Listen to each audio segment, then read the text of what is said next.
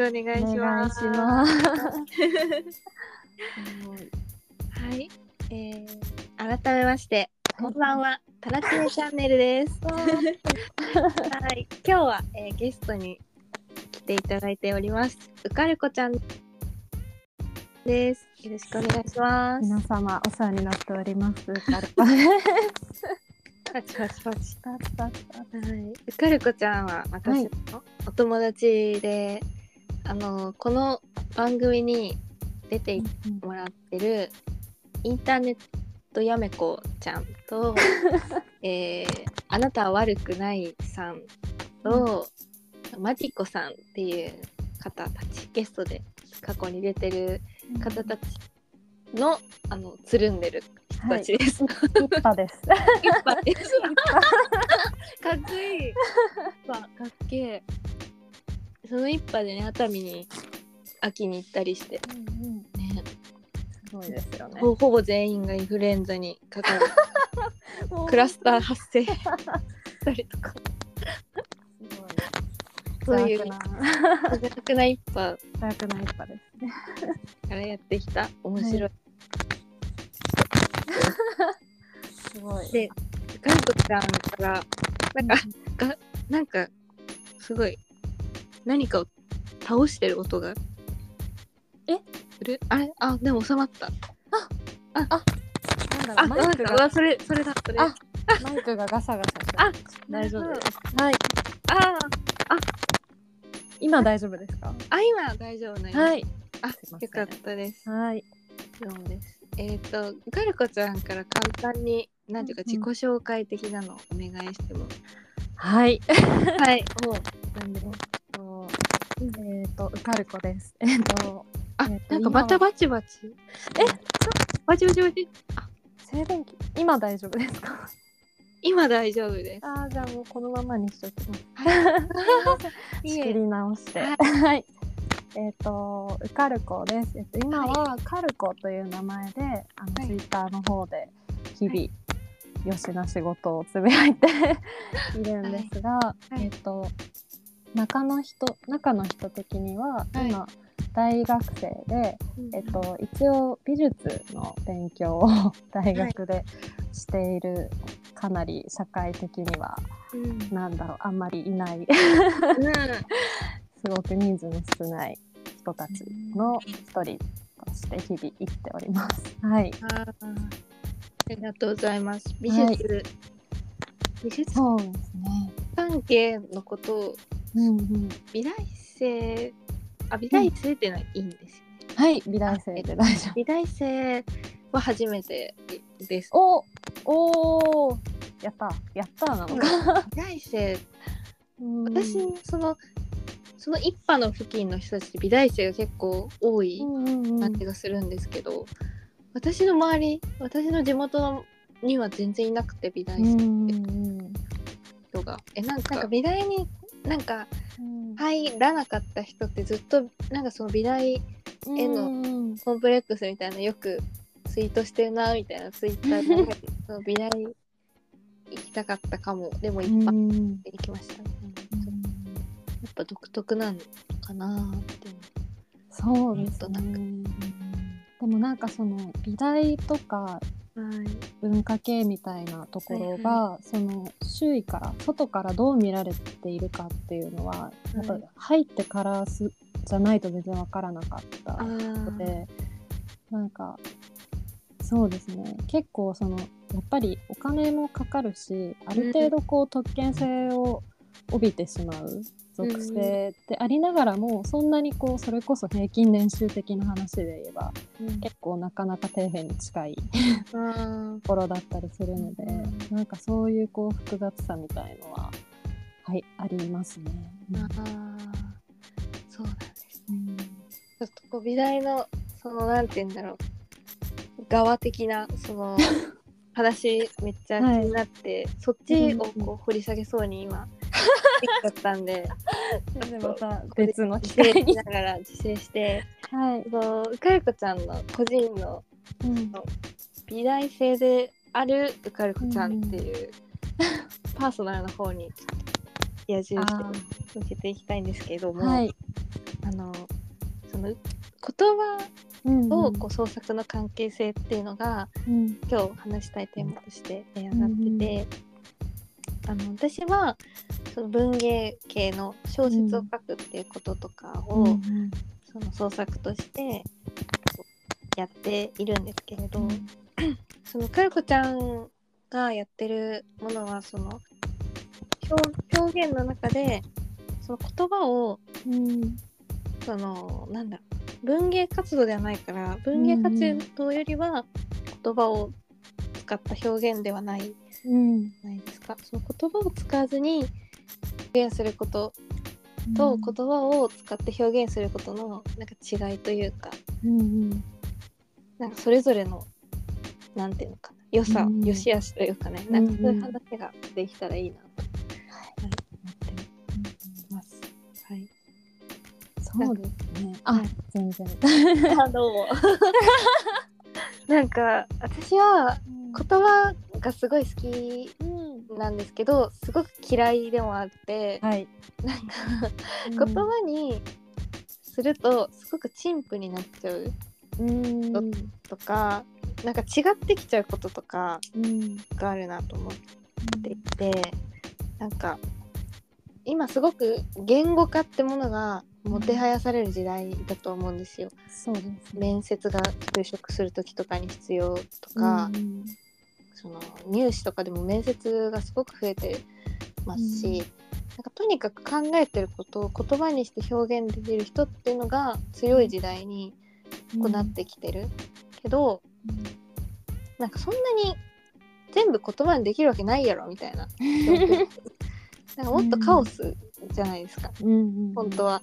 本当はもっとカオスなんだけどなんか表面的に取り繕うためにこう言語化するっていう場合もあるし、どうにかこうにか絞り出してこうこうかなみたいなのを言うとか、なんかそのカオスをこう出す時に言葉っていうものしかこうないないというかそれが強すぎるっていうのが私は嫌で、うん。うんでなんでじゃあ文芸活動やってんだっていうと小説を書くこととか詩を書くことって、なんか言葉で言葉じゃないものを召喚するものだと思うんですよ。小説はいっぱい具体的な話とかを書く中で言葉を通してその登場人物のなんていうんですか追体験したりとかって、うん。その追体験ってその言葉じゃなくて体験をもたらしてるわけだから、うん。言葉で言葉じゃないものを与える。うん感じさせる。っていう風だからその言葉が目的じゃなくて言葉の先にある。何かみたいな。言葉を使って言葉じゃないものを召喚するのがなんか文芸の目的って私は思っているんです。すごいなんかはい儀式的なはい、文芸って儀式的なんだって今 解説を聞いててすごい思って。まあ召喚とか。うんまあそうそうですよね。確かに。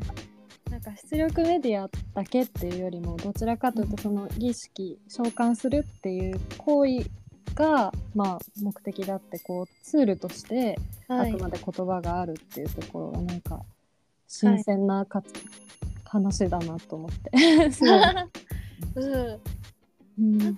他の人がどう思ってるかとかわかんない、うんあの小説を書いてる人とかがどう思ってるかわかんないし、うん。こういうことが何かに書いてああったっていう話をしてるわけでもないのでうんあくまで私個人のその読者としてとか書く時とかの感覚としてはそれが強いなって思って、だからだからんなんだろう。言語化が目的ではないので言葉じゃなくていいんですよね個人的には。したいけど。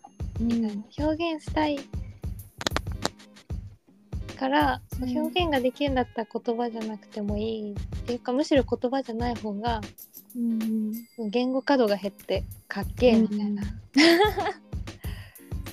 思ってだからアートうん。なんか何かをかける人とかうん。なんか作り出す空間に何か作り出す物体を作るっていうのをやってる人かっけーって思ってうん。憧れです。なんか憧れ返しみたいなこと ですけど、はい。なんか結構やっぱりアートとか美術全般っていうのはやっぱこう、まず物があってあもうもう物で語れなければもう意味がないみたいな感じなんですけど、やっぱりそれこそグローバル化が進むにあたってうん。どうしてもその海外作家の作品とかをやっぱり理解しないといけないし、それこそまあいろんな人に伝えたいって思ったらはい。だろうな。結構今ってその物の重要性ももちろんえっと、未だにあるんですけど、はい。結構そのステートメントだったりとかコンセプトをやっぱ作家自身がいかに自分で自己理解をしてある程度まで言語化できるかっていうのは、は結構近年の傾向としてすごい求められるようになってきてて学校の授業とかも割とそういう授業があったりですよ。で結構みんな、まあ、自分も含めてそこまで言葉じゃないところで どうにかしようって思ってきたわけだから、あそういう能力もないといけないんだって結構みんな学生の間に気づくみたいなところがあるので、なんか逆にその言葉をちゃんとこうある意味メディアとして使える人たちって本当すごいみたいな 気持ちは結構ありますね。うん。へえそっか。そうなんですね。言葉から逃れられないんだ。そうですね、うん。でもまあなんか結構多分その傾向って割と海外とかヨーロッパとかの方が、うん。まあ、強くなり始めは多分向こうの方なのかなと思うんですけどあまあ、だから逆にこう留学生とかがこうはいこっちに来て話したりすると、なんか自由でいいよねみたいなあへえ風 にやっぱ言われたりしますうん。えなんかそのコンセプトとかステートメントを、うん。やっぱ作んないといけないんですよ。なんかそのいろんな美術の分野にもよると思うんですけど、私全然ちょっと詳しくないから、うん。その初心者に対して話す感じのあれになると思うんですけど なんか、なんかいいなみたいなもうのをん。作るだけじゃ、うん。こうそうダメなんですね。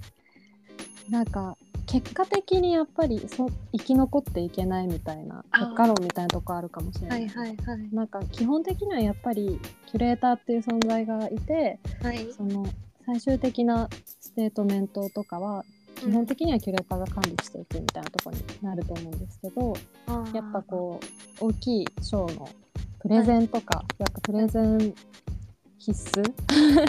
だったりするとどこまで作家本人が自分のことを理解できてますかっていう、なんそのある程度っていう程度の塩梅が難しいしまあいろんなコンテとかものによるとは思うんですけどうんそうですねだからなんか人間力みたいのがより求められるあようにだから就活と一緒だなって思いますああれかな、ちょっとミス ID いやまあ確かに。ねそのアイデンティティですよね。その人間力って。そうですそうですね。なんか就活の求められる人間力ってこう適応できます、なんかわできますできますみたいな、その受け受け取れます社会の必要な力自分やりますみたいな感じだけど、そのなんかそアートアートの世界の人間力ってこう、うん。ミス ID よりうんな感じイメージを今持ちました。そうなのかもしれない。今。本人のそうですね。葛藤してるものは何なのかとか。うーん。うん。そうですね。なんかあと結構こう基本的に創作するとかはい。することってすごく個人的な営みうん。じゃないですか。それをはい。ただやっぱ今まあ本当にいろんなジャンルでそうなんだろうなと思うんですけど社会性が求められる時代。においてはやっぱりそこをただ作るだけじゃなくてどう見せたいかっていうところにどんどんフォーカスが当たってるような気が感覚ですけど。どう見せたいかとか社会にどう良い影響があるかみたいなところなんですか、でもななんだかんだやっぱ大変だし。そう疲れちゃうよねみたいな感覚も同時にすごくあるような気がしてて、まあだからあの猫とか流行るんだと思うんですよ。そうですよね、猫ミームとか。猫ミーム。大バズり大バズり。まあ本当にそうでこう無害有害性がなくて、はい。同時に同時にどこかこう気まぐれうん。とにかく造形が可愛いっていう。アイドルだな、アイドルです。ね。本当だ。アイドルが流行る理由めっちゃわかるな。そこはすごい、まあ、車に構えて見つつなんはい。かその今そ自分の専攻とか置いておいて普通に現代社会生きてる人間っていう気持ちで見ればもうすごい納得できちゃうなっていう 流れですかね。うん。うん。あー。なるほど。じゃあそのこん言語化からは逃れられないというかなんていうか。うん、でもな。でもなんか受かる子ちゃんってすごい言語化が 得意なイメージというかね。うん。高校生の時からバシバシに こ言葉にしているイメージがあるけれども、そうですね。ね。そんなにその大学の中でも苦戦しない方なんじゃないのかなって思っちゃうけど。いやーでもどうなんでしょう。自分なりにやっぱすごいあーもっとうんもっとみたいな気持ちはあるんですけあど、ただそのさっき言ったこととちょっと矛盾しちゃうかもしれないのが、うん。すごくやっぱり自己理解自分で説明できる力っていうのは求められてはいるんですよ。ただその美術とかまあ音楽とか芸術分野のまあやばいところだなって思うのがうん。もうそれを凌駕するぐらいビジュアルがすごかったらみんな納得しちゃうっていう。やっぱなんかそのね起死回生の一発みたいな。あでも結局どんなにコンセプトよくってもどんなに説明できても、ーうん。だって物が良くなかったら誰も見ないじゃんっていう。あこう一周してくるみたいな。ところはすごくあって。うなんか。ーうん。うんこう同時に悩み続けるみたいな感じです。あ言葉も磨磨かなきゃいけないけど、はい。でもやっぱりビジュアルないがしろになっちゃいけない。あーやばいなミス ID で金子理恵と水野しずが同時受賞した時そういうことだったのか。金子理恵あのレイリエ今、はいはいレイリエでいや活動してる金子理恵ってなんか受賞した時にすごい遅刻してきたやつ。あそうそうなんか審査員がパックリ割れたらしいですその可愛いだけのこの子になんで賞をあげるのっていう話と いや可愛いがすごすぎるからいいでしょ、みたいなうん。うん。そういう派閥の2つに分かれてうん。でもこのなんか論争が起こるのが彼女のファム・ファタール性というかうん。すごいよねみたいなそういう意見もあったりとうん。うかして、ん。はいこれね、これ、そうだったのか、すごい。二人をつなぐものはミスね ID だった。ミス ID すごいな。いや、でも確かに、でも今話しててうん思ったのは、なんかその言葉、コンセプトがすごいしっかりしているもの、ビジュアルだけがすごくいいもの。うんなんかどっちがいいとかっていうわけではなくてやっぱその作品ごとにめもしくはメディアごとにやっぱ適正な塩梅みたいなものなものがあって、はい。なんかなんとなく自分が理想的だなと思うのははい。やっぱいろんな評価基準があはい。って、それぞれになんだろうなそれぞれがこう文化的なものとして確立されていくこと。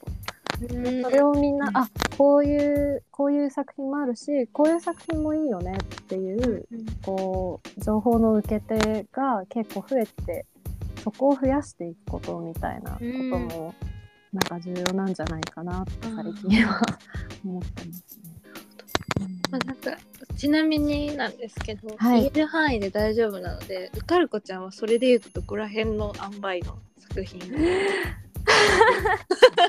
作ろう作る感じなんですか？いやーでも自分ははい結構こう、やっぱりビジュアル優位のものに憧れはあるえー、でそうでいたいけど、まあでも結局自分は半半々ぐらいになっちゃうんだろうなっていうのはあるし、そのただやっぱ結構学校に入ってからそこまで自分の好きなビジュアル性みたいのをあんまり考えずに来たんですけど、結構こう学年が上がってまあいろいろこう自分の分岐点みたいなのも考えながらあとはこう人から受け取るリアクションとかも考えて、なんか今の今の目標はやっぱりビジュアルをちょっとないがしろにしてきたかなっていう自覚があって、なんかそこも同時に突き詰めていきたいなっていう目先の目標です。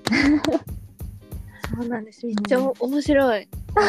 なんかかんすごいかん創作にはすごく興味があったけど、創作っていう概念とかこうって、なんかそのビジュアルが関わる創作についての話を人から聞くってことがそんなにないから、うん、なんかすごいなんだろうな、うん、なんかこう知らない光が照らされてそれに 急に見えて「なんかなんった」ってなってる状態で、えー、えビジュアルを突き詰めたいってなったら、うん、なんかビジュアルを突き詰める、うん、なんか方法とかってあるんですか？なんかこれをやれば 突き詰められるみたいな。ドリルじゃないけど。ドリル。いやでも なんかまあ結局こう因数分解というかなんか自分もこう人に教えたりする時ってやっぱ美しいって何なのかっていうのを教えるのってもう本当に難しくて、うん。うん、すごい難しいのにこう、講師とか同じ教える勉強をしてる人たちと話すと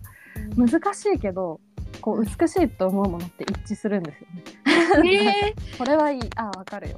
好みじゃないけどこれはいいとか、はい、でやっぱすごく直感的なところに頼る部分もありますけど、うん、まあそのなんかこれはそのビジュアルもあとは学問とかも全部同じなのかなって思うんですけど、こう自分の頭の中でいろいろ考えたりこれが好きだってこう直感的に思ったりするじゃないですか。はい、でもなんかもうそれ以上にこう人類史って莫大、うん、まあ、めっちゃ長いじゃないですかとりあえず。はいはい、でもそれこそこのインターネットとかがない時代にずっとこう星を見て 暮らしていたなんか人たちが作り上げた哲学みたいなものにやっぱ、そんじょそこらの20そこそこの人間の思考でかなうわけはなくて、うん、でその自分が独自に考え出したと思ってる思想とかビジュアルのセンスみたいなところが、その長い人類史の中で言ったら一体どのジャンルのどこに位置づけられる？自分の意思とは関係なく。はい、のかっていうのをまあその歴史を知ったりいろい。ろ名称を知ったりすることで、あ自分の好きなものってこういう見られ方をするんだっていうそういう客観性を獲得していくみたいなところが結構大事な作業なのかなって思ったり。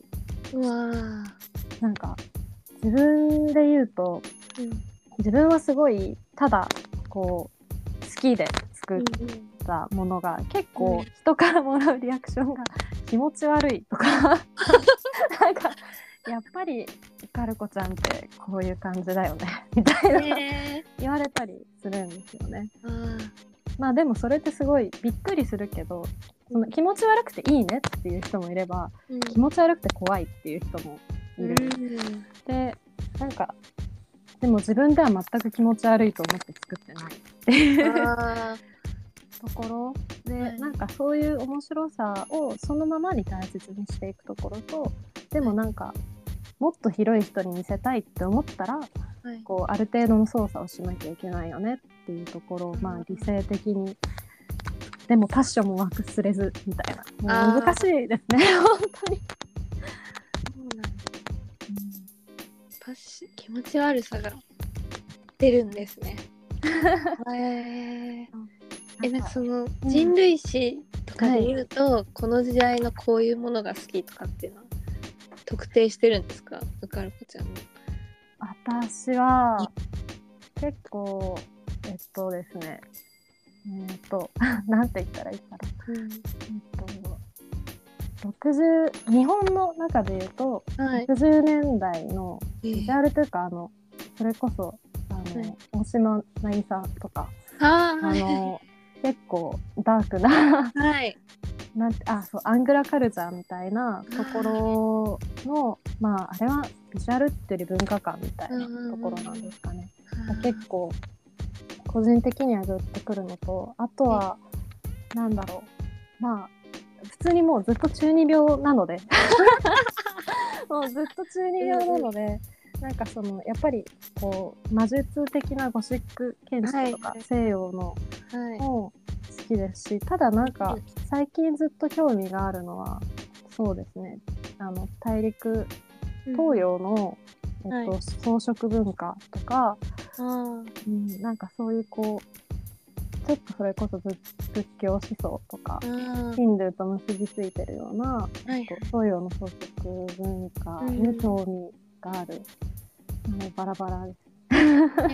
でもなんていうかこう全体的にほの暗さがあるというか、そうなんですよね。ね。なんでなんだブろう。かダークというか。う。うん。なんかそれがいいですね。私も自分がいいなって思うものをうんうん。振り返って特定してみたいって今思いました、うんうん。人類史のなんかそれこそ文文芸批評みたいな、中はいはいはい。文芸の中のこうジャンルこの人これ系みたいな。はい。私は全然そういう知識が全くないんですけどやっぱ大まかにあったりするものなんですか、あーなんかこれこの作家はこの作家に影響を受けてるみたいなのが、うん。結構まあ公言してる作家さんとかだとああなるほど。こことここがつながるのか。みたいなこういうなんか樹形図みたいなうのんうん。ある感じしますね。うんそれこそなんかなんていうんですか日本のその文豪だったらな何々派とか、ね、こうついてて。うんうん。私はこれが好きとかっていうのは、まあ、あったりはうん。するけどそうですね。うん。で私はもっと海外文学を読まないとっていうのは最近思って。あー。いやでもなんか難しいなと思うのがやっぱり、あそれこそ美術とは違くってやっぱ言言語が違うじゃない？ですかそもそも、うん。はい、なんかそれを同じフィールドで見るのかうん。関連してるだろうけどやっぱそこの言語観の下にある文化観とか,、うんうんなんか宗教観とか全然違うしみたいな、うん。でも興味はあるけどやっぱ簡単に手が出せない。そうなんですよね。うん。ちょっと読みにくいなみたいな。やっぱりうん。登場人物の名前もこうなんか馴染みがまずないしみたいなところから始まり、その言ってる話の中で出てくるカルチャーとかもわかんないうん。ことが多いから 馴染めないなみたいなのでうん。あんまり読んでこなかったんですけど、うんうん。でもなんかこう日本の作家をこうたくさん読んでもそのそんなにその創作には役立たないみたいなのはよくその見るというかうん。よく言ってる人はいる、その有名な作家さんとかでももっと海外文学を読んで、そこから影響を受けないとみたいな言ってる人いるし、なんか有名な作家さんたちも大体その海外文学に触れててこれが好きですとか、うん。もう日本の小説全く読みませんよみたいな人とかもえ多くて、まあ、でも翻訳でと読んでると思うんですけど、ーうん。なんかでもそのなんだろうな文体のノリとかは明らかにうん違うというか、あの村上春樹の小説とか読んでたことありますか？ああります。なんか独特ななんか翻訳帳のはい時代じゃないですか、ああれって翻訳帳なんですか、へえなんか村上春樹は英語で一旦書いたやつをうん。あの日本語に直して翻訳帳にした小説でデビュはあーでそうなんだ。で意図的なその文体の操作みたいな。のをうん。でやっぱその文体で全然こう違う話のなんか雰囲気とか違ううし、んなんかその文体っていうのはうん。ゆかるこちゃんが言ってたうん。やるってものにちょっと近いのかなとはなんか。あー確かに。そうそっちがそうですね文体とかその文のうまさみたいな。うんうんうん、ところをもっと磨くためにに、ね海外文学を読んだ方がいいな自分はって思って最近読んではいる、えおすすめの何か今読んでるのとかあります？かあの燃えるスカートの少女っていうはい。短編集はマジでおすすめ。えー、最近のですか？えだいぶ前だいぶ昔うんうん。のやつだと思いますね。フェミニズムっぽいうんうん雰囲気だったりなんか不思議なんですよね。基本ちょっと捉えどころのない不思議なお話ではあるんですけどなんかめっちゃいいみたいな。ちょっと SF っぽいのかな、うんうんうんエイミー・ベンターっていう人が書いててそれよかった。わあありがとうございます。もっとだからいいなグッとくるっていううん。大作家の本を読みたいなと思いつつ、うん。なんかその最近着想を得るのがうん。自分のこう女性として生きてることの生きづらさうんから着想を得た小説しかっていうのが悩みで。なんかなんだろうやっぱそこが自分としてはずっと気になってることだからうん。それで書いちゃうのはある意味自然な動きですよね。自然ではあるんだけどうん。なんかなんだろうな。やりやり尽くされてるとまでは言わないけど、うん。今の日本現代の日本を舞台にしてうん。若い女性が主人公で割とジェンダーに関する話を書くっていうのはなんかもうちょっとひねり欲しいなみたいなうなんか、ん。っていうのを自分に思っている、うん。なんかもうちょっと他に書きたいな、うんうんこそ次書くなら男の子主人公で書こうとかって思ってたりは。ああ。いやでもそうですよね。自分の興味のあるところに対してまあ自分の創作で何かしようって思ったらやっぱ圧倒的に知識足りないぞとか見てるところが足りないって思ってこう、はい。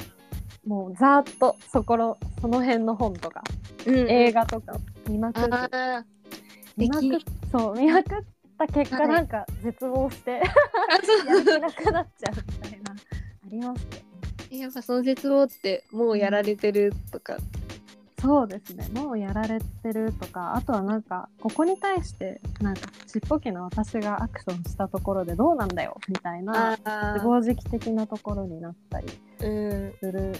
でもまあなんかそういう時は結構なんかでもこれ全然自分の創作とかにこだわらずあの政治とか考える時もそうなんですけどはい。やっぱ自分があこれめっちゃ賛成これめっちゃわかるみたいなうんうん。方にガーっていった後、うん。やっぱそれこう行き過ぎるとただ純化したフォロワーになるだけだからあ絶対なんかある意味真反対のこと言ってる人の本とか読むへえ例えばこう政治的な立場って私は割と、あの割と中道左派的な、うんうんうん。まあ、自分の思考があるなっていうのは自覚してて、はい。でやっぱり純粋にそっちの方ばっかり見ちゃうんですけど、うん。その後絶対こう揺れ戻しですごい右翼の人のはい。なんかクソ真面目に語ってる動画とかうん。を見てやっぱ、まあ、すごいしんどいんですけど、うんはあって思う連続の中にでも一つあでもやばいこれはわかるなとか、うん、なんかそういうのがあったりしてうん。そういうこう自分をわざと振り子にかけるみたいな。えことはー、すごい。しますね。振り子。振り子に。すごいな。確かにそれ大事。そうですよね、うん。なんか循環したうん。状態で創作をやっていくとうん、えなんか記号を書いてんのかな自分みたいな気持ちになるんですよ。ああいやそう本当わかります ね。なんか 気を動かしていくっていうのは本当に。なんか履歴書みたいなうんものを小説でやってるみたいななんかすごい表面だけのものを絵描いちゃってるじゃんうんうんうん。ケスケスケスケスケスケスみたいな。でわざとわざとっていうかもっとなんかいやこんなに人間って純化されるわけがなくて、うん。っていう風になんか正気に帰るみたいな、うん。正気に帰ってうん。なんかでもこういう下水下水っていうか本当はこう思ってるんだけど、正しい方はこっちみたいな時に本当はこう思ってるみたいな要素もちゃんと小説で書かないと。うん。うん。うん。うん。記号を書きたくないよなみたいなうん思いながら、はい。うん。でも難しいですよね。絶対何かしらの記号に。うん、なっちゃうのは分かってるけどあがきたいんやみたいな。書きたいんや本当にそう。なんかそのアートうん。広い意味でアートをやる意義ってうん。なんかなんだろう純化されすぎたものとして出す必要がないっていうか、そのうん。世界に必ずしもすごく適応したものを出さなくていいみたいな。うんうんうんちょっとこう娯楽者みたいなはいなんていうの？そういう人たちうん。のこう美しさというかなんかそういうものも出せるうん。反社会的な人とかも。だからうん。うーん。そうですね。なんかだからなんだろうな。社会でこう弱い立場になってる人のお話を書いてる書いてても途中でそのそのなんだろうなその人たちを守りたいっていうこう純化した思想で書いていくとなんか逆に逆になんかうん。記号の話になってきちゃってなんか対立を助長するようななんかうん。話になっちゃったみたいな風になりそう、まあ、すごい抽象的な話になっちゃっていや申し訳ないでも確かに美術文芸音楽に限らずまあなんていうんですかね表現活動って言ったらいいのかわかんないですけどはい。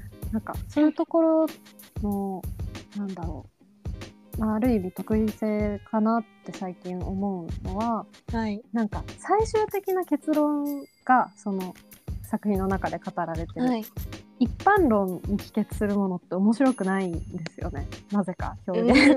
物って。確かに。もうそれよりはすごく個人的ななんか感覚とかに寄った方が、まあなんか面白く感じてしまう。その一般論に必ずしも一般論に行かなくていいっていう自由度が、はまああるのが表現行為なのかなと思ったり最近は。いや本当しにますね。そうだうん、なんか個人的なその解釈みたいうんなのを書き書けるのが小説だから小説やりたいみたいうん。ななんか大学とかのうんこう研究職コースみたいな方もうんうん。興味があった時期があるんですけどうん。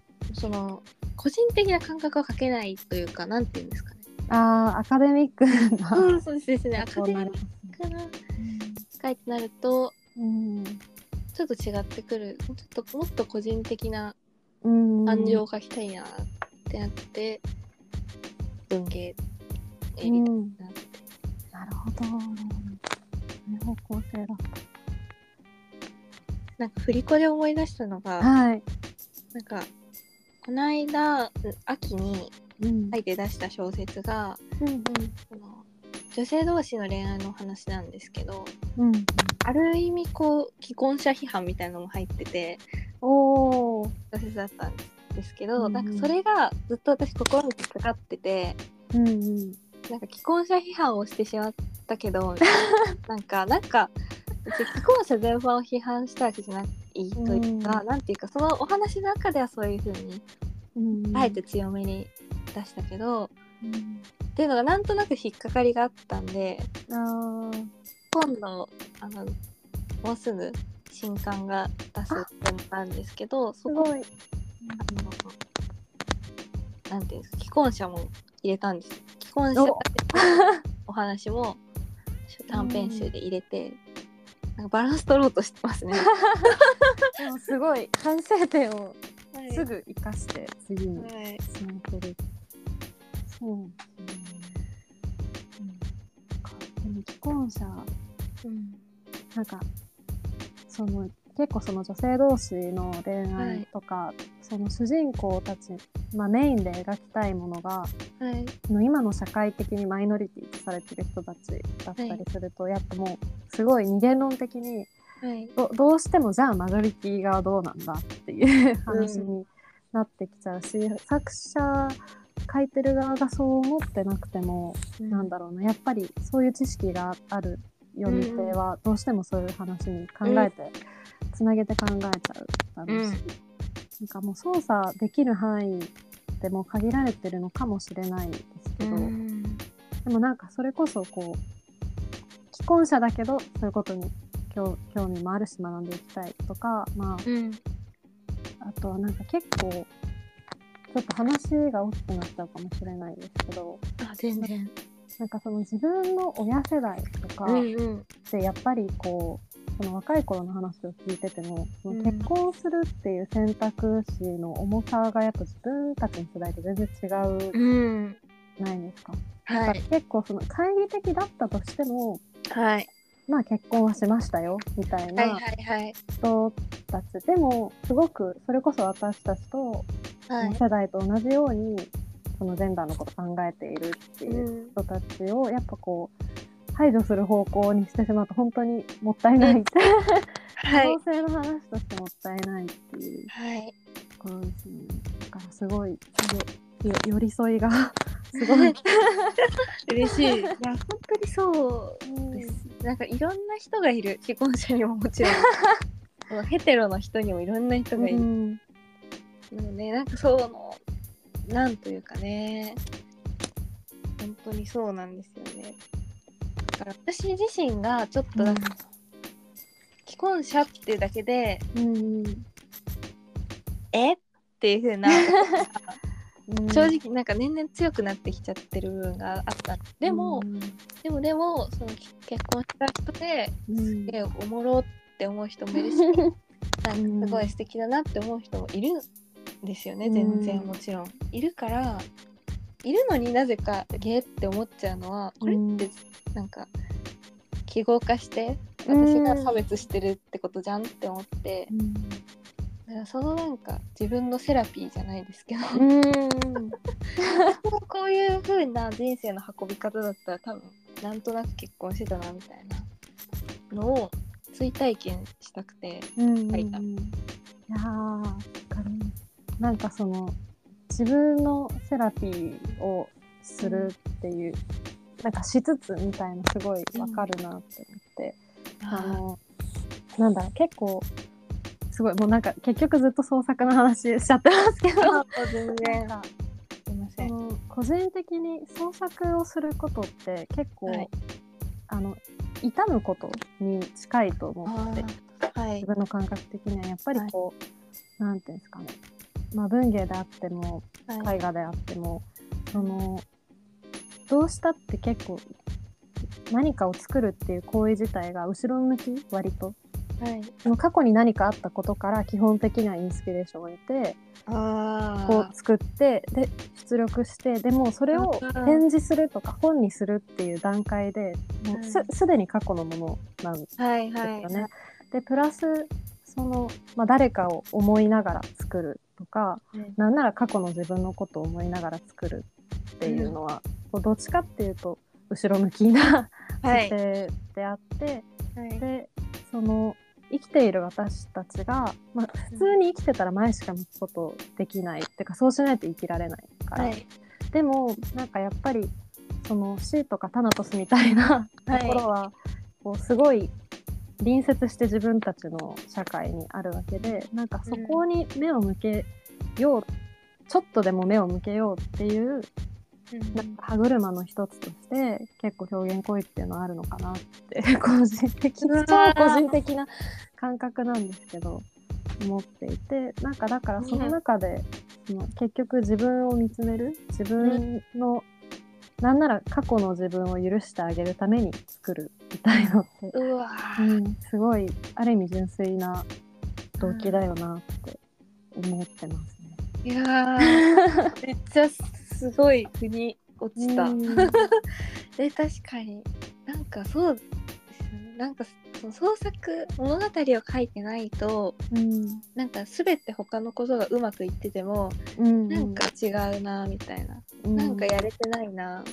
書きたいなみたいな気持ちがずっとなんかなんだろう中学生ぐらいの時からあったんですけど、うんうんそうだからなんか置いてけぼりにしてるものがあるからそれうをん吐き出さなきゃみたいな気持ちがうんある人っていうのは創作したいって思う人なのかなってうん。なんか思いますね。確かに。えーなんかそっからちょっとうん。派生して、はい。えかよこちゃんどうやってこうあまだ創作の話なんですけど。着想を得るっていう時ってどんな時ですかそれとかなんか作らなきゃってなった時にどうやってうん、アイデアを出すとかどうやってやってるんですか？本当に難しい。ですね。でもまあなんか結構えっ、と私の場合はまあでもほぼ日課になっちゃってるのでフィールドワークっていうか結構そのすごい人がいっぱいいるところはとか、もしくは全くいない超自然みたいなところに行ってこう、頭の中をいろいろ整理するっていうのとでもやっぱり結構文化的なとものを見たりそれはなんかその自分の日頃の蓄積みたいなところから出てくることもありますけどでもなんか本当に「あこれや!」とかって浮かぶ時って本当にただ道歩いてる時のシャわワーシャワー中とか。ーはいはい。うん。なんか多分本当にだから出てこない時はすごい焦る。かあ、タラツネさんはどうですか？私は、ん、どなんかなんななんだろう。どうなんかあでもこうシシーンでパッうんのシーンが浮かんで、うん。あこのシーンをかけるお話を考えようっていう時とかが多い。あそれかそのテーマから決める。その女性のうん例えば、まあいなんだろう生きづらさをテーマにした話が書きたいっていうのをまず決めて、じゃあうん設定で考えられるみたいな風うんに、うん。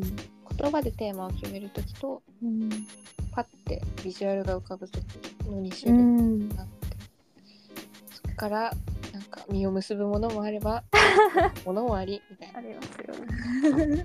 ね、でも文芸におけるビジュアルが浮かぶってどういう感覚なんですか？あーあなんか今度出すうんうん年間の本は、その実際にそのシーンが目の前で起き起きて書こうってなったんですけどああ、なんかハロウィンの日にうんこうタクシーに乗っていたらうんそのアリスの仮装をした女の子がうんパッて横断歩道横切って タクシー急停止したんですよ。はい。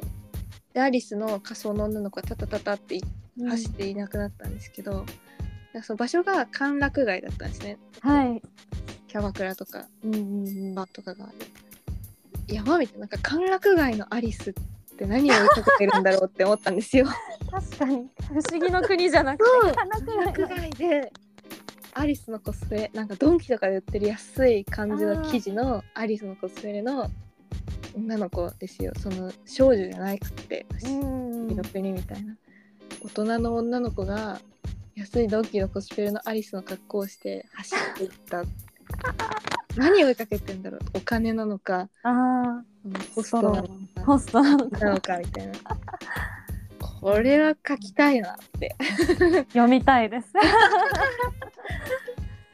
頑張んないとまだ完成してない。やばいやばいっていう。はい。でもそうですよ。なんかでも少女じゃないっていうところがいいですね。そうなんですよ。ぐっときちゃいました。うん、なんなら不思議の国にいられなくなって逃げてきたのかな。本当歓楽街って不思議の国ぐらい多分カオスなんだろうなと思いながらね。確かに。そう。そういうビジュアルだからそうですね。パクるっていうね。その現実に起こったことを盗むっていう。うんいやでも普それこそ超インスピレーションですよ、超インスピレーションまんまだからえかゆこちゃんのそのうんアイディアっていうのは、うんそのなんかビジュアルなんですか？そのコンセプトなんですか？浮かぶのって。なんかパッと浮かぶのはビジュアル。ででもそこってやっぱ自分の普段考えてることと絶対つながってるからそこのこう穴埋めみたいのをするためにはい。この本をめっちゃ読んだりとか調べたりっていうなんかでもそこはやっぱり作業みたいなところに近い結構人によると思います。コンセプトから入る人もいればビジュアルから入る人もへえそっか。ビジュアルで入って本とかじゃあ無意識の部分をこう、うん。本とかで意識化していくっていうか意味づけていくみたいそうですね。だからそれこそ言言語化みたいな。面白い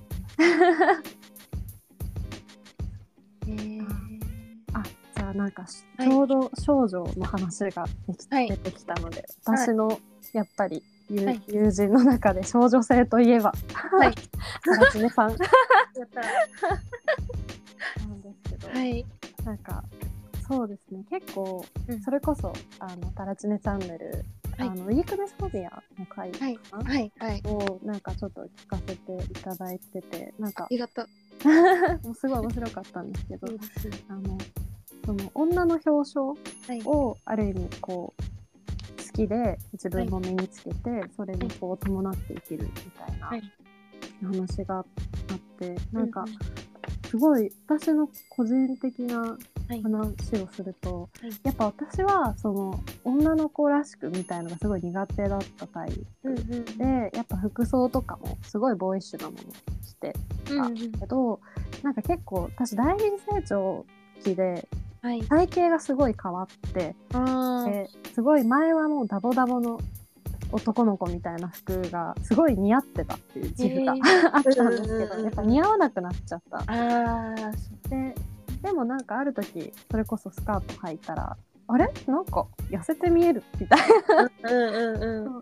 でなんかそういうところからでもやっぱり基本的にはこう割と性別が分かんない服を着たいみたいな気持ちもあって、うんうん。だから私はすごい日によって服装すごい変わるっていうか、あうんなそれこそ私はそのみんなと会いにオタクの現場とかに行く時は、はいは結構なんかある意味楽しく自分のこう、女性性みたいのを肯定できるなと思うんですけど、うん。なんかその女の表彰私は結構その女性の肌なんだろう裸体とか肉体とか、なんならこう装飾的なところもすごい美しいなと思ってうんうん。大好きなんですけどなんかその綺麗ではない女性感みたいなうんものもあるっていうかその、うん。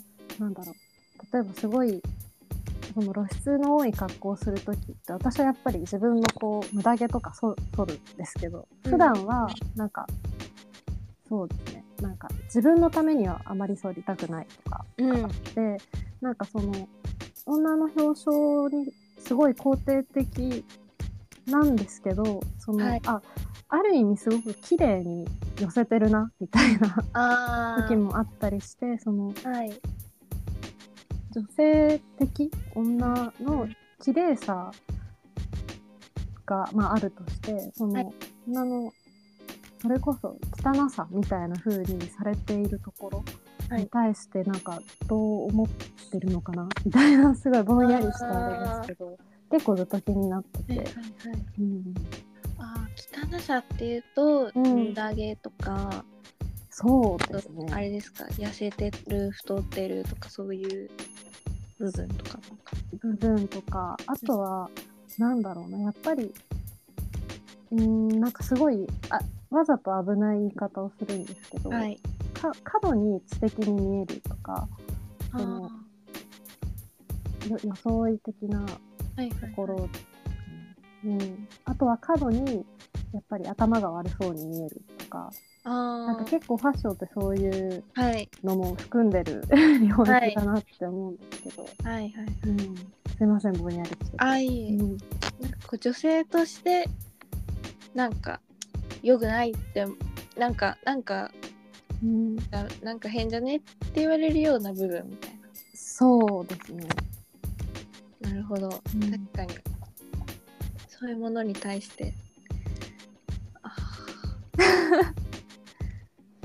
そうですね。あんまり考えたことなかった分野かもしれない。うん汚さ綺麗さ汚さっていうのが何を指すのかがそう気になりますね。そうですよね。なんかでも結構こういう話持ってくる時って、はい。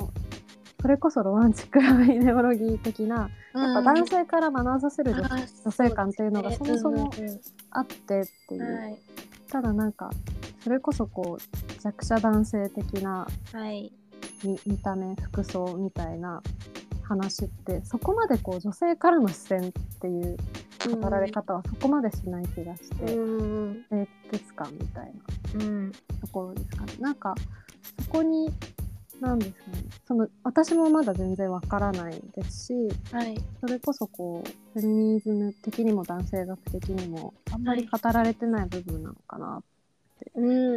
もしくは私が知らないだけかなって。確かにあんまり聞かないかも。うん確かにこう女性の表彰の方から方はもう男性からどう学ばされるかでしか、うん。ねうん今まで語られてないと言っても過言じゃないぐらいそう。うん。うんそうですね。男性から学ばされてノーってなるようなうんこう装いをするしないってことについてっていうとうん。なんかあでも確かに葛藤がありましたね。私は男性から学ばされて、いいねって言われるようなうんうん。女性性をあえてこう強調したファッション。だから割とこうセクシーな感じだったりとかうんうんこうそうですね。セクセクシーな感じ。私峰不二子がすごい好きなんで なんかその 分かりやすくそういうなんか断蜜とか。断蜜いいですよね。あっち系のなんていうのかな。お色気キャラみたいな。のがすごい好きだからそれを自分のファッションでやりに行ったりとかする時があるんですけどうんそうなるとえこうなんだろう。あ男から興奮されたいんですよねみたいなうん。解釈をされることがあるから、あでもそれは違うんだよなと思いつつもうん。でもそういう格好してるから仕方ないのかなってうん前は思ってた。うんうんうんうん。うんなんか私その男性から学ばされて、まあ、ある意味いいねって言われるような格好なわけなので、そうじゃない格好をしてる女性うんうんがこうなんか生きづらいようなうん。雰囲気を私も作ってる一つのパーツになってるんじゃないか。うん。それは嫌だなみたいなのはあります。うん。そうですよね。なんか結構その女性の身体に対するこう女性自身の葛藤みたいのってうん。やっぱりまあななくならないというかすごい難しいなと思いつつ、でもなんか今後どう変化していくんだろうっていうかやっぱすごいうん。この本当に自分が自分が10代の頃と比べても全然その世の中の価値観、うん。特にあのセクシャリティに関する価値観ってすごい変わってきてるなと思うので、うん。結構今この10年後20年後どうなってるかがすごい気になるっていう、はい。になっていて。そうですよね。なんか女性の体は女性のものだっていうそのなんていうのかな意見が私がこう10代の時よりも増えてきてる感じはうんうんするし、なんか世間がそれに怒ってくれるんだなっていう実感がある。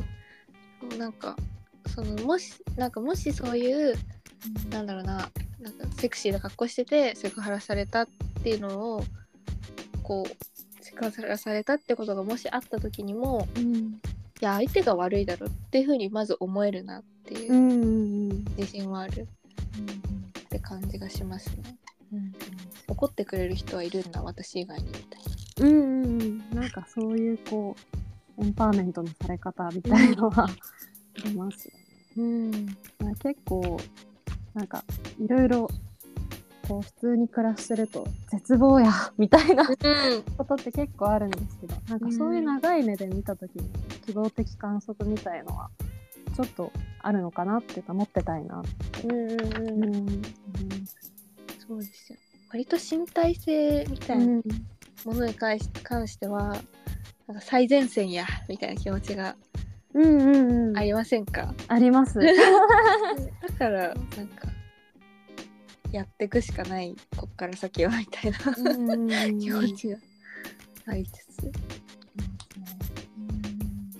なんか結構その身体性の時代による変化って、うん。やっぱりインターネットの参入ってすごい一つの契機だよなって思ってるのが、うん。自分より年齢が下の子たちとかやっぱ同世代ちょい上ぐらいの人たちと話す時って、やっぱりちっちゃい頃からバーチャルインターネット空間に触れてきたじゃないですか。だからこう、自分の身体性っていうのに対して思う時もあるけどでもこうインターネットの中では全然違うこう身体性を持ってるバーチャルな身体性を獲得できるみたいなこう万能感とでもまあ言うて現実は変わらないですよみたいなはい。こう絶望感みたいのが同居してる感じでなんか何もこう女性だけではなくてはい。こう多分男性の肉体を持っている人も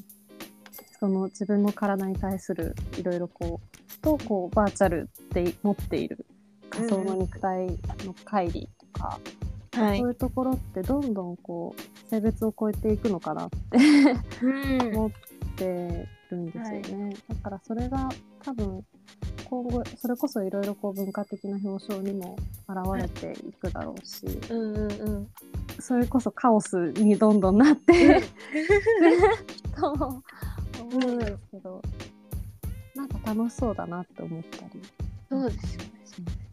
私はこう予測私の予言だと、ね。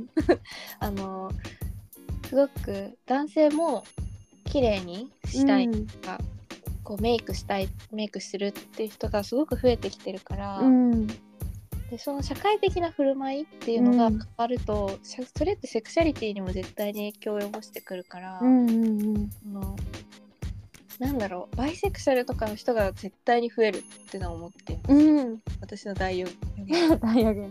大予言、実際私うん。まあ多分美術系多いっていうのもそうだと思うんうんですけど、なんか結構多いですしやっぱ同時にあの、クエスチョニングあとはまあ、はいはい。ノンセクシャルの友達も結構多いですね。はい、うん、でもなんか自分の母親の友人ではい。まあえっとまあでも一応本人的にはクエスチョニングだって言ってらっしゃるんですけど、うんうん。こうまあ順まあ、男性とも女性ともお付き合いしたことがあって、はい。一番長いパートナーは女性の方で。うん。で結構そのあれですね。そのやっぱ自分が20代とか若かった当時ってうん。そのレズビアンだって言ったら殺されると思ってた。ってうん、言ってらして。で結構それってすごい素直な感覚なんだろうなっうんて。なんかそのだからこうすごいだから私たちの世代が羨ましいそのうん。絶対に大変なこともあると思うけどやうん、やっぱりそれが直接的にこう死とかとつながらなく、うん。どんどんなってきてる、うん、いいなって。うん。こう言われて。やっぱ自分で生きてるとどちらかというとクソーって思う。うん。ことの方が多いですけど、はい。でもなんかある意味自分がもうちょっと年を取った時にこう下の世代とかを見ていいなって絶対思いたい、あうんはい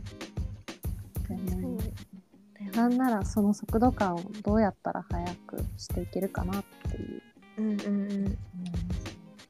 そうですよね。思いでますも本当ね年々私は生きやすくなっているというか、うんうんうん。うんおかげさまで。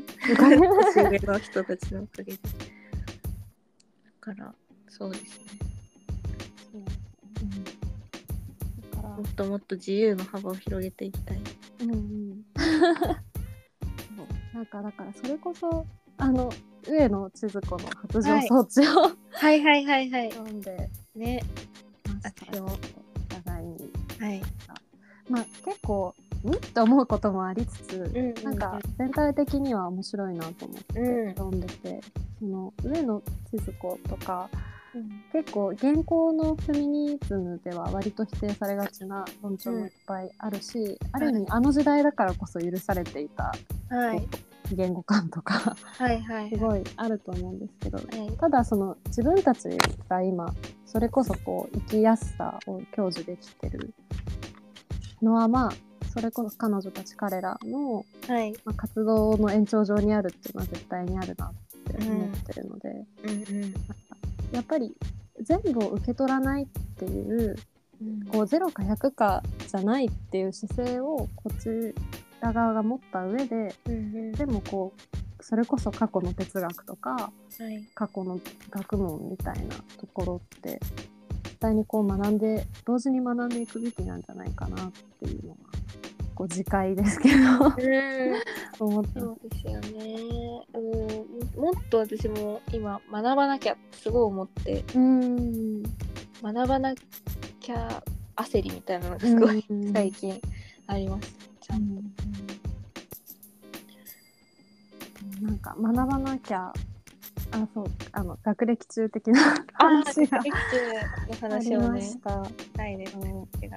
うん、でもやっぱりいろいろこう考えるのは学学ばなきゃって思うこと自体がある種すごい特権的な状態うん。であるっていうのはなんかすごくなんかそれこそこう日々自戒みたいな 感じ。そうですよね。うん。学学ぶっていうかもう生活でするので手一杯うん。っていう、学ぶって発想がないっていう場合もあるうんそうですよね。すごい特権的なことだなって、うん。思います。次回。そうですね。だからこう学歴中の何何が問題なんだみたいなところでこうやっぱ自分も、まあ、一時期までは絶対にこう公立に行かなきゃみたいうんうんな、うん。うんところだったりとかやっぱり知識があってこう複合的な考えをできる人って素晴らしい。私もああならなきゃみたいな。とうん。ころがすごくあったんですけど、うん。やっぱり何ですかね。知識を持っているっていうこと自体が素晴らしいっていうことではなんか単純な話ではなくて、うん。その知識をどうどう自分に自分の実生活とかなんならこう他者への関わり方でどう生かせているかっていうところの方がやっぱ本題なんじゃないかなって思ってるので、やっぱりうん。知識一辺と学歴一辺とみたいな、うん。うん、なんか評価基準みたいのは、まあ、あんまりそこにとらわれるっていうのは本当にそれこそ眩しいなってうん。思いますね。本当に。本当にそう なんか私はうん。大学生の時はうん。自分よりも学歴が上の人たちとつるんでることが多かったんで、うん。なんか学歴中的な考えにはならないっていうかそのなんかうん。むしろ自分はなんか、あそこそこなんではいはいみたいな。なんか頭いい人すごいわぐらいにしか思ってなかったんですけど、なんか自分が今いる環境だと逆に私が学歴が高くなって、うんで職種的にも私が出た大学とかが結構なんかもてはやされる系おーなんか天狗になりやすくて私はセンター試験何点でしたよみたいなあーあーなるほど。ギリが謎に社会人になってから出るっていう。逆だろってその大学1年目で出るやつですしょ。ね。でもしいきりみたいな、うん、もし。ああいうやつが、うん、なぜかなんか最近になって出てくるってよくわかんない。状況が。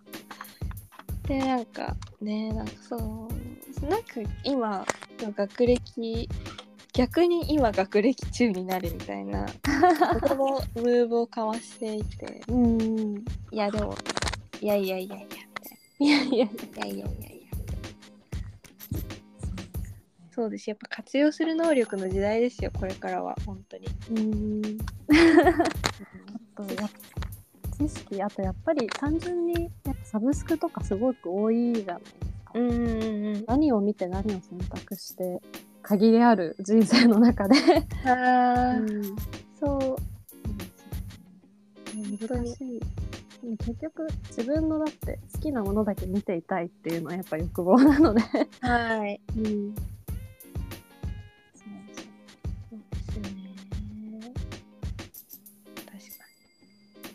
うん。なんかこうなんだろう。カルコちゃんがいる世界とかってすごいそのうん狭い世界だってお話をうん。うんとそのなんだろうな尖ってる世界だなって 端から見て思うからそこに飛び込んで極めてるっていうのはめっちゃかっこよく映るんですよ。うん。職人に憧れるみたいな気持ち私結構あって。うんうん。なんか芸能界とかもそうですね。そういうなんかある種後戻りができないそれを極める世界みたいなとうん。ころが、まあ、昔からノリとしてあるじゃないですか。うんうん芸能とか職人とかうんうん。美術とか。そういう世界に飛び込めるっていうのはすごいかっけえっていう目でこう見るんですけど。でもなんかこう今いろんな生き方ができるからうんうん。例えばなんかそのなんだろう会社員しながら小説家をやっててとかなんかいろんな生き方をしてる人もいるわけだ。から、うん。うん、でもなんか一つのことを極めたいみたいな自分もいて。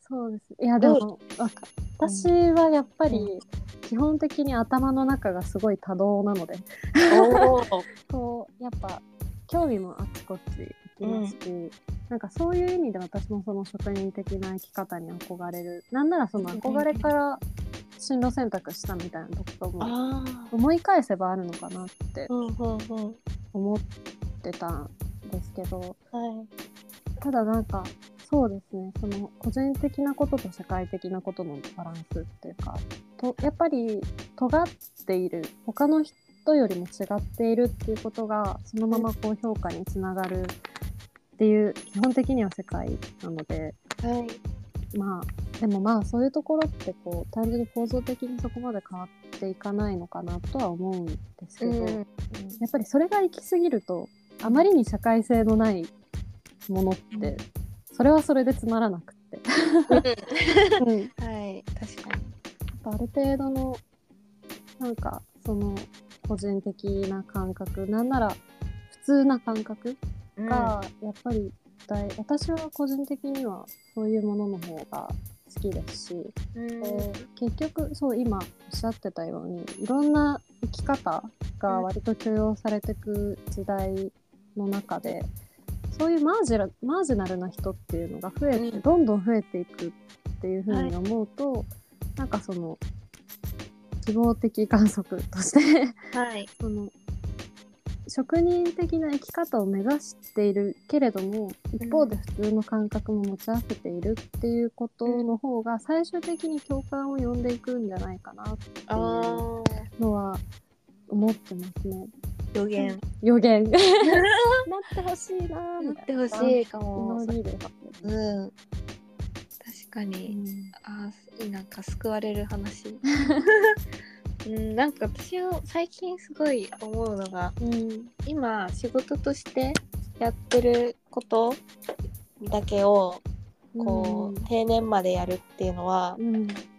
嫌だなっていうのを最近思うん。ってて、だからこういろんなことをいろいろやってる風にしていきたいなみたいなうん。のがあって多分私何か一つのこの道に進みますっていうのを一個決めるても多分他にもいやいや他にもこれもやりたいんだけどなーって絶対についても思うタイプなんだろうなっていうのを思ったんで。そこら辺が結構許容されるいろんなことやるやって OK ですよみたいなうん許容される場所にうん。かそういう仕事に就くとか。うんうん。そういうことが自分には必要になってくるよなみたいな気持ちはあります。いますね。はいなんかすごい面白い面白い話というかはい自。分の関わってる先輩たちそれこそ多分タラチネさんとかと同じ世代の人たちでやっぱいまだに私の近くにいるっていうことは就職をしてない人たちなんですけど、はいはいはいはい。でもなんかまあいろいろやっぱりやっぱ就職した方がいいのかなとか悩んで、でもなんか一人こうまあできないから多分辞めちゃうからしないみたいな人は、うんうん。もう背負うのをやめたらいいとか言って。てうんいろいろ背負いすぎてうん。なんかうわーって感じにガラメになるんだったら全部背負うのをやめてしまえばいいってなってる。おーまあその代わりお金はないけど。うんうん とか。ただなんか全部をなしにするまでいかなくてもだって普通に生きてるだけで背負わ背負わされるものって普通に多いのではい。なんかそれを一つ下ろしてみようかなとかはうんうん。なんか全然あり得るてかいい選択だなと思いつつうん。じゃあ自分はどうするんだって言われたら イエーとか思います、あー。ね私もこれからどうしていこうかなっていう。そうですよねでもなんか本当におも面白いっていうかなんかすごいそれこそタラチネさんはじめそのい一派の人たちとか一一派派の人たちとか、そのそれぞれやってることって全然違くてうん。でなんならやっぱり私から見ればみんな職人に見えるんですよね。あのあそれこそ文芸もですし普通にその社会人として働いているっていうこともある種極めてるな社会人として生きるっていうことを極めてるなって思うので確かに。やっぱなんかそれが芸術とかになってくると分かりやすく目に見える形でっていうだけであみあ。みんな生きているプロじゃんって確かに。そう思うんですよね。確かにそうですよね。うん私と一派のマティコ。さんマティコ。みんなあの三浦淳が好きなんですけど二人。三浦淳が言ってたのがなんか仕事を本業本業って人は言うけど本業っていや違うよ。生きることだからって。ご飯食べたり寝たりする方が本業なんだようんなんか仕事が本業ではないんだよみたいなこと言ってて。ユーラジュンいいな。確かにみたいな。あーかそっちおろそかにしてたけど自分がバカだったみたいな気持ちになったりしました、はい、でもととはいえやっぱり生きていくやっぱなんていうんですかね。最低限度の生活をしていくっていうことのハードルがやっぱすごい高い時代なので高い。か高いですよね。高いです 高いですよね。私はもう全く最近あの健康的なのところが度外視されて。あーやばい。やばいやばい。されてます。だからなんかまあそういうところってその自分の努力とかそこを極めていこうってなるとどうしてもその結構こうずる賢い方向に進んでいくっていうか、うん。どどうやって他者を蹴落とすかっていうまんままんま資本主義。はい。うんうんうんにやっぱなってしまう。なんかただそこをやっぱ救うのってそれこそ行政とか政治とか教育みたいなところは、うん。私はやっぱ結構信じてるので、はい。うん、だからやっぱりその政治的なこととかやっぱ延長上にそのなんていうんですかねそれこそ弱者とかはい。あるある種の弱さみたいな社会的な弱さってその自分と全く関係がないこととか今自分が安全圏に入れてるなみたいな感覚でいるとはい。その興味を持てないしうん分かんないよねって思っちゃうと思うんですうん。うん。なんかなんとなく私は今の自分の状態ってすごくあの社会的強者だなって思ってるんですね。なんかそれは自分で選択したっていや全然そのお金もないし時間もない。んですけど、そのそれは自分だけじゃなくてなんならかえっ、と家族とか、うん。やっぱり、えっと住んできたところみたいなところもあると思うんですけど、でもそれは本当に今自分がそうだからっていうだけでうん社会的に語られている弱さみたいなものが私は結構全部全部全部延長そう延長線上にあるなって思う。そのやっぱなんかそれは身体的に女性だからっていうのが大きいかもしれないですけどうん。やっぱその結婚とかなんなら自分が子供を産むとかなったうん。時にその本当にすごく健康な状態で誰かが生まれてくるとかなもうなんならいつ明日事故にあったりしたら、うん。そのじ明日の自分がどうなるかっていうのは本当に毎日毎日わからないなって思うと、そういうこう弱さみたいなところをやっぱこう自分に全く関係がないって思えないうんうん。ですよね。だからなんか、私は全然その自分が素晴らしい人間だとか全く思ってないですけど、そういうこう全部が自分の延長線上にあるんだっていう感覚をもっとなんか持って持てばっていうかそうすれば結構なんかそのそれこそ社会的政治的なことへの関心度ってもっと高まっていくんじゃないのかな 思ってて。だから本当にいろいろこう政治参加率が低いのとかも、うん。なんかわかわかんないですね。だってみんな明日どうなるかわかんないんだよ。みたいな本当にそう思う。感じでいます。うん本当にかえうん。そうそう思いますわね。本当にそう。あ熱くなってしまうはい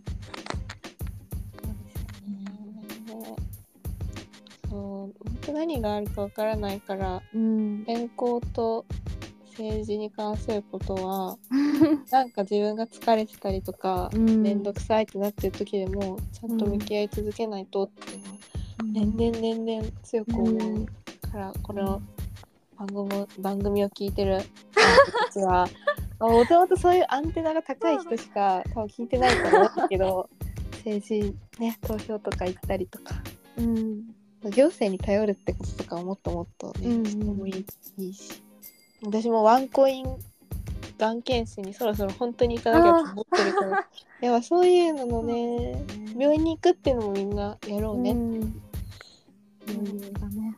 婦人科の検診とかもね。いや行かないとそろそろっていう。ービシビシビシ今来てます。みんなね後回しにしがちだから行かないとあんたたちっていいですよね。アレンさんはからあれさわかアレンさんからあんたたちってアレンさんが言ってるのから取ってはいるんですけど気に入っていますね。浸透してるんですよね。浸透して。なと思って。他に何かこうこれ話しておきたいみたいなこととかありますか？あ めっちゃ盛り上がったうん。めっちゃ盛り上がっちゃいますね。そうですね。あーあーでもなんか長くなっちゃうし。えー、気になる。そう言われると。あーでもそのあじゃあ最後その欅坂のはいはい。言ってた話、はい。そのちょうど昨日あのなんか「M ステ」を見てて秋元康がうんうん。作詞をしているなんか歌をの歌詞を見てなんだよみたいな風に。切れてたね。切れ切れてます。ではい。私は中学校の中うんうん。1、中2ぐらいの時に欅にすごいハマってて。はい。多分私が一番最初にハマったアイドルなんですよね。うん。であのでまあなんかその秋元欅の持ってた危うさみたいなのははいはい。なんか認識しつつ楽しんじゃってたなっていうこう食材の感覚もありつつただなんか絶対的に彼女たちが持ってたこうコンセプトの新しさみたいのは結構あると思って、うん。まあ、ちょっとあ歌詞は置いておいて、まあうん。その結構基本的にこうなんだろうそのその彼女たちの少女性の無敵さ危うさを借りてこう、うん。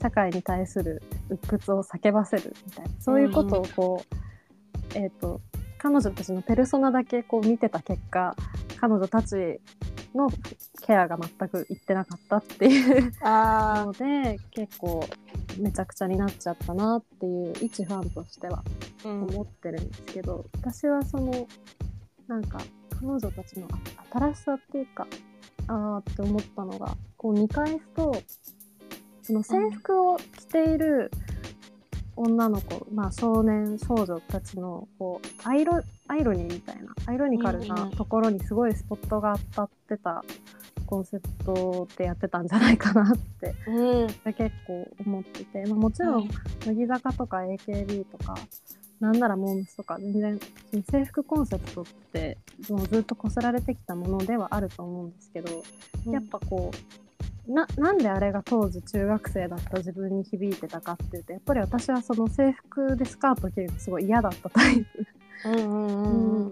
だったのでなんかそうだよね制服脱ぎたいよねみたいなうん。ところ、で欅ってなんか最初はこう基本的にちょっと軍服的な、あー。うんなんかそういう衣装げ軍服制服みたいな衣装はい。で、なんかで途中のシングルから全然普通に普通の格好もしだすんですけどはい。なんか結局その制服を脱いでもスカート履いてなかったんですよね、欅。おー。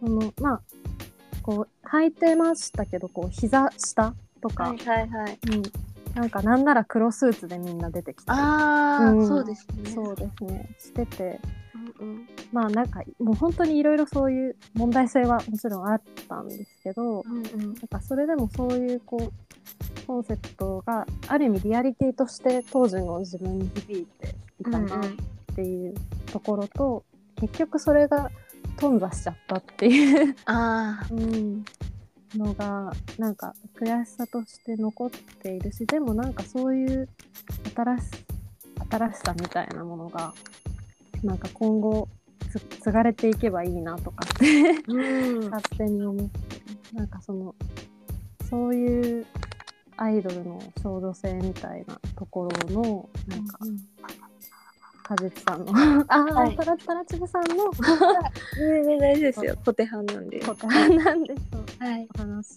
意見みたいのをちょっと見解を聞きたかったな。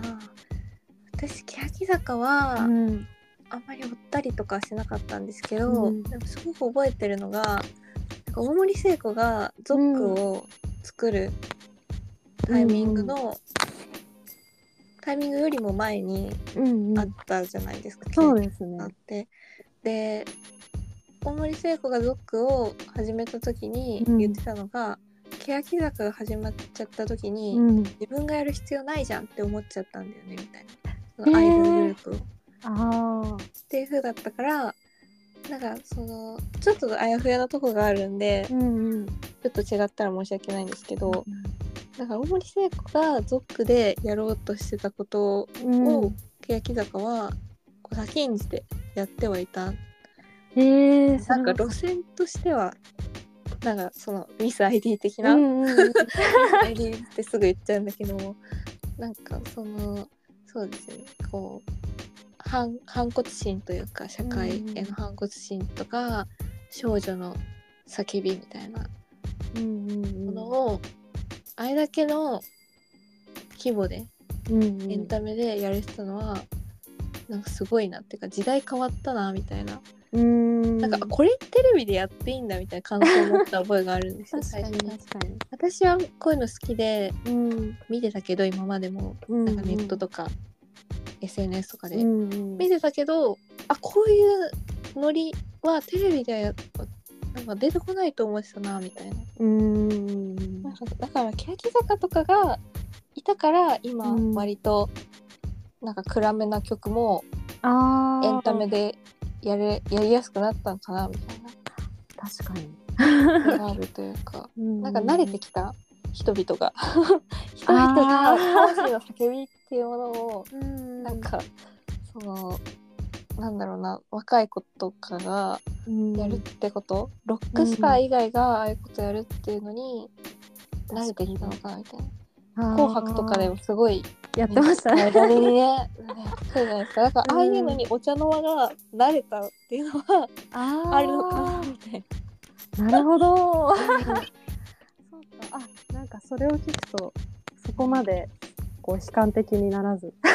うん だからそれこそこうゾックもそうですし、はい。なんなんならストーンズとかもそうかもしれないんですけど、やっぱこうアイドルがややっていいっていうかアイドルが歌っていいこうフィールドがどんどんなんかまあ広がってる感じうんがうんうんだからこそ私とかもアイドル好きになってるのかも。あー。なんか最初はやっぱアイドルなんてとかって言ってたはい。タイプの人間だったので、私もです。そう。だからニュージーンズおじさんを批判できないんですよ、私は。ああいやそうですね。ニュージーンズおじさんみたいなことをうん。ジャニーズのアイドルとかに対してやってたから、私が。そのニーズなのにこんなにいい曲があるなんてうん。アーティストみたいだ。すごい。今までこういうアーティストを聴いてきた私がうん。君らを評価しちゃいますみたいな気持ちがあった最初の方って。だからですよね でもなんかそのアイドル、アイドルのこう存在をみたいな話だと。それこそストーンズ、うん。あアーティストみたいはい。なアイドルみたい、はい。でアーティストだアアイドルだ論争みたいな論争がこう繰り広げられるじゃないですか。はい。られる。でなんか最近こう友人と話しててなるほどなと思ったのが結構そのアイデンティティっていうものと、アティチュードっていうものその姿勢と態度っていうこところと肩書き個性みたいなところが結構ごっちゃになっちゃってる存在っていうのは結構あるみたいあな。感じで、あまあ、その友人はあのなんだろう、まあ、私が結構そのジェンダーとかに興味があるっていう前提で話してくれてたんですけどそのうん。フェミニストみたいなところを肩書きとして言っちゃうのって、うん。わ悪いというよりちょっと危ういって思ってるみたいな。あなんかそのフェミニストとかっていう言葉は割とアティチュードに近くてうん。そのなんならアーティストっていうところもうん。アティチュードなんだみたいな。あだからそれ自体がアイデンティティになってしまう。もしくはアイデンティティだって言って受け取られると、ー結構なんかミスリードが起こるんじゃないかみたいなことうをん言っててなんかその考えをこう こう転化させるとそれこそストーンズとかはい。ああの手のそれこそニュージーンズとかそうかもしれないですけど、アティチュードがアーティストのアイデンティティはアイドルだよな、あー。うん、なんかそういう考え方をすればすんなり受け入れられるんじゃないかって、うん、すごいいいクリティカルな。テニカルな。クリティカルな。そうですね、提言そうですよね。うん。本当そうですよね。うん。そうですよね。うん、テルドが。確かに。だからこううん。そうそういう考え方をするとアーティストが良くてアイドルがダメ。もしくはその逆みたいな。単純な二元論にやっぱり回収されていかないので、うんそうですよね。うんでもやっぱりそういうのをこう車に構えて見ちゃう自分素直な自分もいるから、そうなんですよね。不思議なもので。うん、それはそれとしてうん。受け入れていけたらって思う。うん。欅坂もそのアーティスト系アイドル。うん。そうですね。感じて受け取走りみたいな。そうですよね。うん